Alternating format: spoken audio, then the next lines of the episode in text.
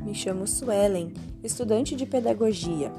Hoje, juntamente com minhas colegas de curso, viemos apresentar nosso paper do semestre com o tema Educação de Jovens e Adultos, o EJA.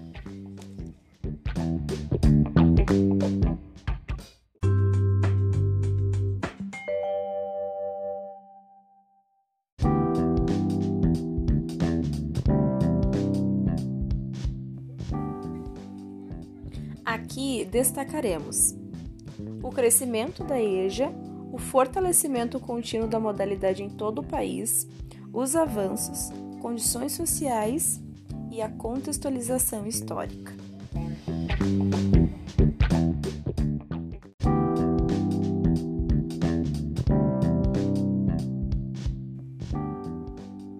Nosso objetivo geral é conhecer o histórico da educação de jovens e adultos no Brasil, buscando especificamente entender as motivações para o intuito da ação da EJA e perceber os benefícios dessa educação para as pessoas adultas e discutir sobre como a EJA pode ser uma ferramenta de transformação social.